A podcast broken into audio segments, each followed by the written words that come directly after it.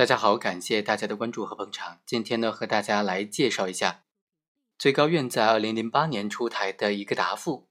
关于公安交警部门能不能以交通违章行为没有处理为由，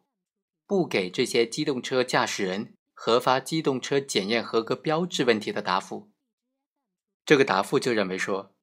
道路交通安全法》第十三条对机动车进行安全技术检验所需要提交的单证。以及机动车安全技术检验合格标志的发放条件，做出了非常详细明确的规定。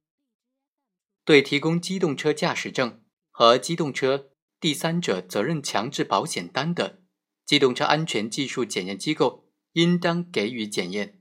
任何单位不得附加其他条件。对于符合机动车国家安全技术标准的公安机关交通管理部门，应当发给检验合格标志。